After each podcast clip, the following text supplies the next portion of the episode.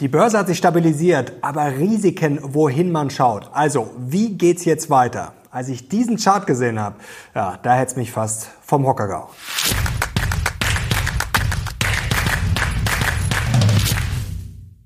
Servus Leute und willkommen zum aktuellen Briefing. Heute gibt's wieder die heißesten News und Charts rund um die Börse. Und wir müssen natürlich schauen auf die Hammerzahlen von Nvidia. Jetzt träumen schon viele von der Mega-Rally. Wir müssen auch schauen auf die Bricks, auf Jackson Hole, natürlich auf die Risiken, auf die die Bären schauen. Wir haben natürlich auch die Bullen im Programm. Und ich sag's euch ja, wenn man sich diesen einen Chart anschaut, dann kann es für Aktien eigentlich bald nur noch eine Richtung geben. Und jetzt legen wir los. Kommen wir zum Aufreger der Woche, Leute. Und ihr habt sicherlich mitbekommen, beim WDR werden jetzt warnenweise eingeblendet vor Otto Walges und vor Harald Schmidt Sendungen, vor alten wohl gemerkt. Vielleicht sollten wir aber lieber mal warnenweise einblenden, ja, wenn von der deutschen Wirtschaft gesprochen wird, denn das tut momentan richtig weh. Hier schauen wir drauf. Wir waren am Freitag Aufmacher bei Bloomberg und da sehen wir schon wieder, es sieht schlecht aus, auch wenn wir gerade offiziell nicht in der Rezession sind. Wir sind zumindest nicht geschrumpft im letzten Quartal, aber wir sind drei Quartale in Folge ja, nicht gewachsen und es geht immer weiter runter mit dem Ausblick IFO-Index wieder mal nach unten überrascht. Ebbe im Hamburger Hafen, der Containerumschlag ist von Januar bis Juni um 12 Prozent eingebrochen und auch bei den Exporten ja, zeigt die Richtung gerade nach unten. Und wenig überraschend schlägt mal wieder ein Top-Ökonom Alarm. Ampelpolitik ist Teufelskreislauf nach unten. Der Konjunkturchef des Kieler Instituts für Weltwirtschaft, Professor Stefan Kurz, sagt, es gibt zu viel Bürokratie, zu viele Staatseingriffe und Subventionen. Die Politik verheddert sich in immer neuen Vorschriften und Eingriffen in die Wirtschaft, die sie dann mit neuen Vorschriften und Eingriffen korrigieren muss. Und so weiter. Das ist ein Teufelskreis nach unten. Also Leute, ich bin ja mal für weniger Warnhinweise und betreutes Denken und eher dafür, dass man die Warnhinweise, die uns die Realität schickt, mal mehr ernst nimmt. Wenn ihr auch dafür seid, gerne Daumen nach oben. Kommen wir zum ersten Highlight der Woche und das ist unser neues exklusives Paper Dividende ohne Ende auf der Suche nach den besten Dividendenaktien der Welt. Und da findet ihr kompakt alles, was ihr über Dividendeninvesting wissen müsst. Wir haben natürlich auch einen Kriterienkatalog und haben uns angeschaut, ja, was macht denn die erfolgreichsten Dividendenaktien, richtige Aristokraten aus? Das Beste daran, alle, die schon im Newsletter drin sind, bekommen das natürlich kostenlos zugeschickt. Alle anderen können sich jetzt kostenlos downloaden. Link dazu findet ihr unten in der Beschreibung. Und aus unserem Research und den exklusiven Erkenntnissen haben wir jetzt ein Depot destilliert mit den besten Dividendenaktien der Welt. Und wir bauen die Depots bei Beating Beta jetzt Stück für Stück aus. Es gibt ja schon ein KI-Depot, jetzt ein Dividendendepot und es gibt vor allem eine sehr coole Aktion. Jetzt gibt's mit dem Code Dividende20 20% Rabatt auf alle Jahresabos. Den Link dazu findet ihr natürlich auch unten in der Beschreibung. Ja, nur für kurze Zeit. Ich würde mir das auf jeden Fall sichern. Wir haben nämlich bald, ja, werde ich euch nächste Woche berichten, auch ein neues, tolles Special bei bei Beating Beta, Leute, das wird der Hammer. Und ich kann noch verweisen, noch ein Highlight, der Locker Room Talk. Da werde ich euch natürlich auch hier einen Link unten reinpacken. Ja, wir haben darüber gesprochen, ob die fetten Zeiten bald vorbei sind. Ja, ob ein Game Changer, der gerade richtig gehypt wird, ob der vielleicht der Gesellschaft und Wirtschaft ja richtig auf links drehen könnte. Und jetzt kommen wir auch schon zum Briefing und damit zu allem, was Investoren jetzt wissen müssen. Zum Beispiel, ja, dieses Meme bringt es gut auf den Punkt, dass Nvidia gerade eigentlich die ganze US-Wirtschaft und den Aktienmarkt und eigentlich alles stützt, denn es waren gigantische Zahlen. Wir hatten ja im Vorfeld spekuliert, er kann Nvidia die hohe Hürde überspringen. Es wurde gerechnet im Konsens mit einem Gewinn die Aktie von 2,08. Dann gab es natürlich schon Gerüchte, klar, dass man da drüber kommt, vielleicht zu 2,13, 2,15, dass Nvidia schon eher 2,20 oder 2,30 schaffen muss oder vielleicht eher 2,50, ja, damit da nochmal Sprung reinkommt. Und es sind geworden 2,70 Dollar je Aktie Gewinn. Also das ist schon sehr, sehr sportlich. Umsatz 13,5 Milliarden Dollar erwartet worden äh, waren 11 äh, Milliarden. Man hat es einfach mal verdoppelt im äh, Vergleich zum Vorjahr. Den Umsatz, Margen sehen gut aus und vor allem auch der Ausblick für Q3, das ist schon auch sportlich. Hier wird nämlich mit einem Umsatz gerechnet von 16 Milliarden. Da hatten die Analysten gerechnet mit 12,5 Milliarden Dollar. Also kommt jetzt die Herbstrally oder jetzt feuerfrei kann es losgehen. Langsam reiten. Erstmal haben die Bären ein bisschen äh, Widerspruch parat und sagen, schaut euch doch einfach mal die Yields an. Hier kann man draufblicken und den Dollar, der hat angezogen. Ja, vor der Rede schon von Jerome Powell in Jackson Hole in Wyoming. Ihr wisst, das wichtige Notenbanker-Treffen hat begonnen am Donnerstag, am 24. August. Und ja, da wurde schon darauf spekuliert, dass die Zinsen weiter ansteigen können. Und die Bären sagen, naja, das hat Jerome Powell dann dann auch nochmal bestätigt mit einem, ja, schon eher einer hawkischen Rede. Also da gab es jetzt keine großen bullischen Überraschungen und es wurde ja im Vorfeld auch viel schon diskutiert von den Notenbankern. Einige haben gesagt, ja, man ist nah dran am Zinsgipfel, aber was heißt nah dran?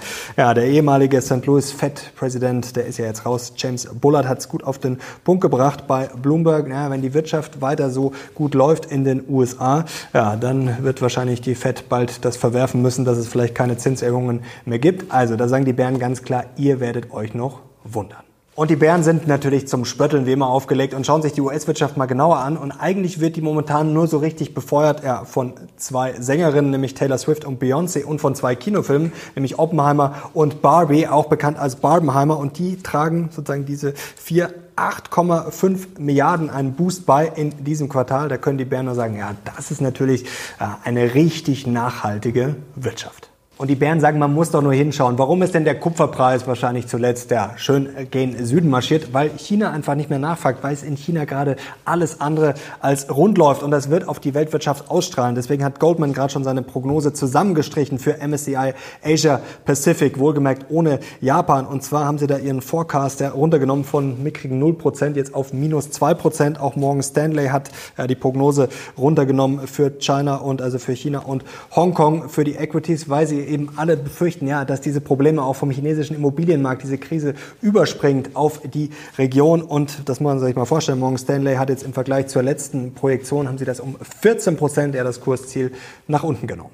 Und die Bären können nach wie vor über dieses Soft Landing nur lachen. Vor allem, weil das ja bei vielen schon eingepreist ist. Also wir sind sozusagen nach der Bärenmeinung priced for perfection eigentlich, dass es eben genau die Punktlandung wird. Und die Bären sagen, ja, viel Vergnügen. Die halten es mit Stanley Druckenmiller, der diese Woche nochmal gesagt hat, ja, ohne harte Landung wird es nicht gehen. Und die Bären sagen, ja, bei der EZB, da sieht es ja gerade schon, was die Trader da erwarten, ja, fast schon ein bisschen nach Panik aus, weil die Wirtschaft in Europa eben nicht so gut läuft. Man muss ja sich nur Deutschland anschauen und schauen mal hier auf die Erwartungen. Da sehen wir schon nach den jüngsten schlechten ja, Konjunkturdaten aus Europa, da sehen wir, dass hier die äh, Zinserwartungen schon nach unten korrigiert wurden. Viele rechnen damit, dass die EZB die Zinsen erstmal nicht mehr erhöhen wird. Und die Bären sagen, hm, wenn das mit der Konjunktur Konjunktur so weitergeht, dann sehen wir vielleicht bald schon ja, ganz nervöse Zinssenkungen. Und die Bullen sind jetzt dran und können nur schmunzeln über so viel Polemik und Halbwissen. Fahren wir mit dem Kupferpreis an. Das klingt natürlich sehr schlau und auch erstmal logisch, ja, wenn der Kupferpreis oder die Rohstoffpreise sinken. Ihr kennt ja Dr. Copper als ja, Indikator für die Weltwirtschaft. Ja, wenn da weniger nachgefragt wird, hm, ja, vielleicht schwierig. Aber in der Vergangenheit schauen wir mal drauf, was da passiert ist. Also ein so richtig guter Indikator ist das eigentlich nicht. Hier haben wir Daten von 1968 bis 2015 und sehen jetzt hier links Global GDP, also Change und oben Copper Price Change. Und wir sehen, 17 Mal ist das globale BIP gestiegen, ja, während der Kupferpreis gefallen ist. Und hier schauen wir auf die 90er Jahre. Da sieht man es sehr schön. Das globale BIP ist schön stabil gestiegen und der Kupferpreis ja eher nicht. Und die Bullen können auch nur lachen über diesen ewigen Vorwurf nach dem Motto, oh, die kleinen Anleger werden jetzt reingejagt, werden dann abgezockt und die Großen warten doch alle nur auf ihre Chance. Na, schauen wir auf diesen Chart und da sehen wir, wer zuletzt ja, die Käufe angeführt hat. Ja, das waren die institutionellen. Ihr seht hier die hellblaue Linie, das ist Last Week und hier die dunkelblaue, das ist der äh, vier Wochen Durchschnitt und da sehen wir, die Instis haben da ordentlich gekauft. Und wer hat die Verkäufe angeführt? Ja, das waren die Privatanleger. Also es laufen nicht nur die Schlafschafe und Kleinanleger und Ahnungslosen blind da jetzt rein, sondern die Instis laden dick auf und vielleicht ja überzeugt sie dieses Bullenargument hier. Nämlich schauen wir drauf hier die Gewinnschätzungen für den S&P 500. Ihr seht hier, die werden immer weiter nach oben korrigiert. Die steigen und auch hier die Breite bei den Earnings Revisions, also bei den Gewinnberichtigungen, ja, die wird immer breiter. Also da wird einiges anscheinend nach oben korrigiert und das sehen die Bullen natürlich als bullisches Zeichen. Bleibt natürlich noch der ewige Vorwurf des Sentiments, dass das nicht stimmt, dass die Anleger zu gierig werden oder zu stark investiert. Der Hammerchart kommt gleich im Mindblow, aber schauen wir erstmal auf den ach so bekannten und auch bei vielen beliebten Fear and Greed Index und vorab ein Zitat. Also wenn man einen Indikator braucht, von Walter Diemer ist das, wenn du einen Indikator brauchst, um das Sentiment als extrem darzustellen, ja, dann ist es das nicht. Das finde ich ein sehr treffendes Zitat. Jetzt schauen wir mal auf den Fear and Greed Index. Der steht jetzt mittlerweile bei 43. Und jetzt sagen die Bullen, liebe Bären, vor ein paar Wochen habt ihr doch noch gesagt, oh, Gier über 80 verkaufen. Naja, dann müsstet ihr jetzt ja voll in die Eisen steigen. Jetzt sind wir bei 43, also schon leicht in der Angst. Kaufen die Bären jetzt? Ja, wahrscheinlich nicht, weil die Bären nie kaufen, weil sie immer irgendwas zu meckern haben. Und am 14. August, da waren wir noch bei 70. Da seht ihr eigentlich mal, wie schwachsinnig dieser Fear and Greed Index ist. Denn was hat sich jetzt groß verändert? Wir sind ein bisschen runtergekommen, aber ja, der große Crash war das jetzt noch nicht. Aktien sind jetzt auch nicht massiv billiger geworden. Also am 14. August waren wir noch bei 70 Greed. Jetzt sind wir bei 43, 4. Also das geht schon sehr, sehr schnell. Und die Bullen haben sich jetzt auch von Jackson Hole nicht ins Boxhorn jagen lassen. War das jetzt eine große Überraschung, dass Jerome Powell nicht die große Aktienrallye ausruft? Ja, eher nicht. Und war es jetzt eine große Überraschung, dass davor vielleicht auch mal die Kurse fallen? Eher nicht. Schau mal hier auf diese Statistik, auf diesen Chart. Und da seht ihr jetzt die jeweilige Performance in den letzten Jahren immer vor Jackson Hole, also zwei Wochen, einen Tag, dann auch danach. Und da sehen wir, das ist eigentlich komplett bunt gemischt. Und es ist jetzt wirklich ja, keine Ausnahmeerscheinung, dass die Aktien mal vor Jackson Hole nachgeben. Also das ist auch alles viel heiße Luft nach dem Motto, ja, jetzt geht's dann dahin. Da bleiben die Bullen ganz beruhigt und schauen hier nochmal auf das China-Thema.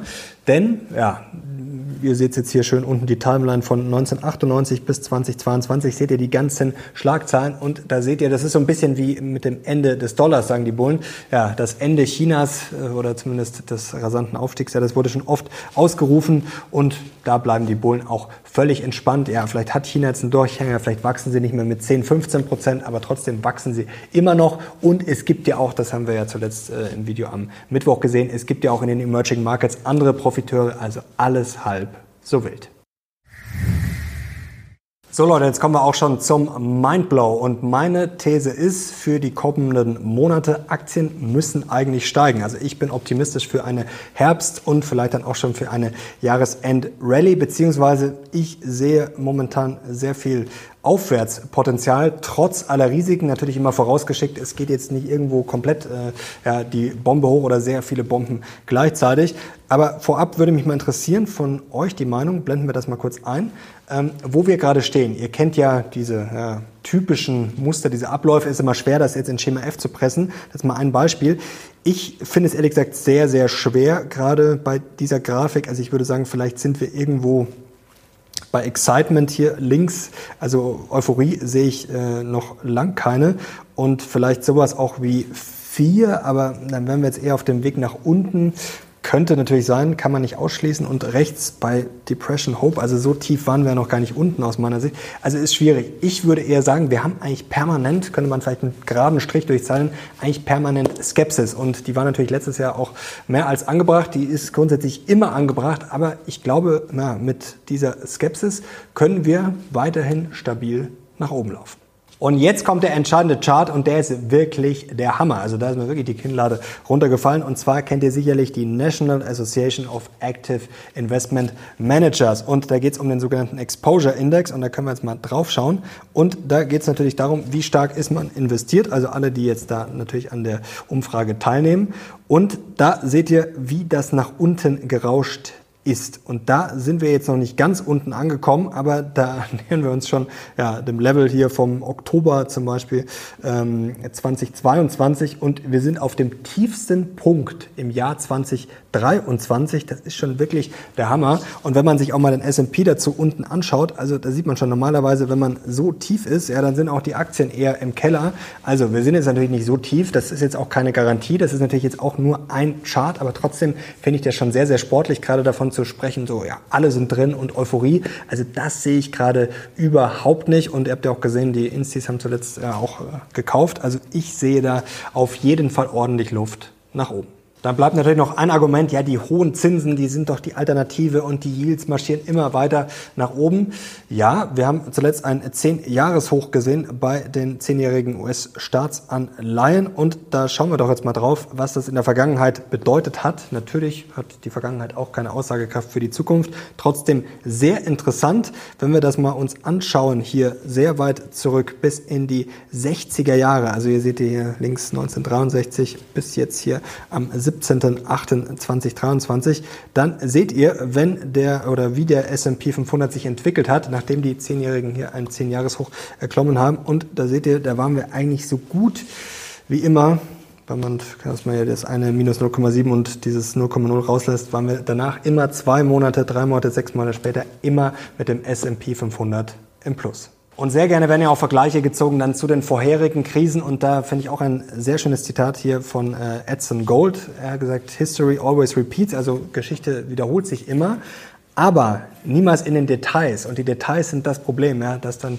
viele Leute verwirrt. Und da ist es spannend, wenn wir mal draufschauen, jetzt auch mit den äh, Anleihen, ja, wo ja viele auch dann immer Parallelen zu früher ziehen. Und da sehen wir aber zum Beispiel, dass die Investoren jetzt ganz anders positioniert sind, also dass die äh, Yields, also dass die Zinsen fallen werden, so sind sie positioniert. Zum Beispiel im Vergleich zu 2007, 2008, ja, ist das auch ein himmelweiter Unterschied.